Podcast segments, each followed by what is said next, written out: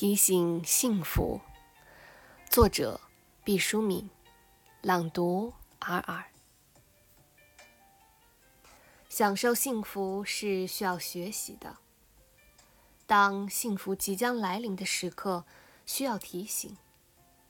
人可以自然而然地学会感官的享乐，却无法天生掌握幸福的韵律。灵魂的快意同器官的舒适，像一对孪生兄弟，时而相傍相依，时而貌合神离。幸福是一种心灵的震颤，它像会倾听音乐的耳朵一样，需要不断的训练。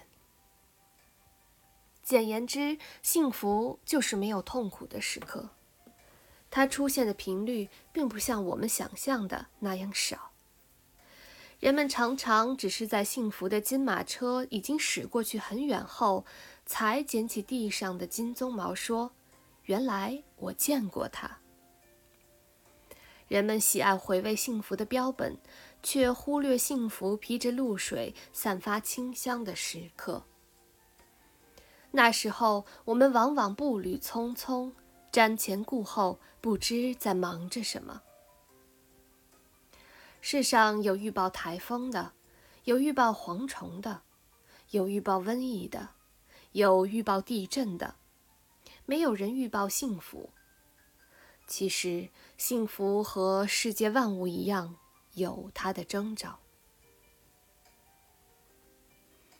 幸福常常是朦胧的，很有节制的向我们喷洒甘霖。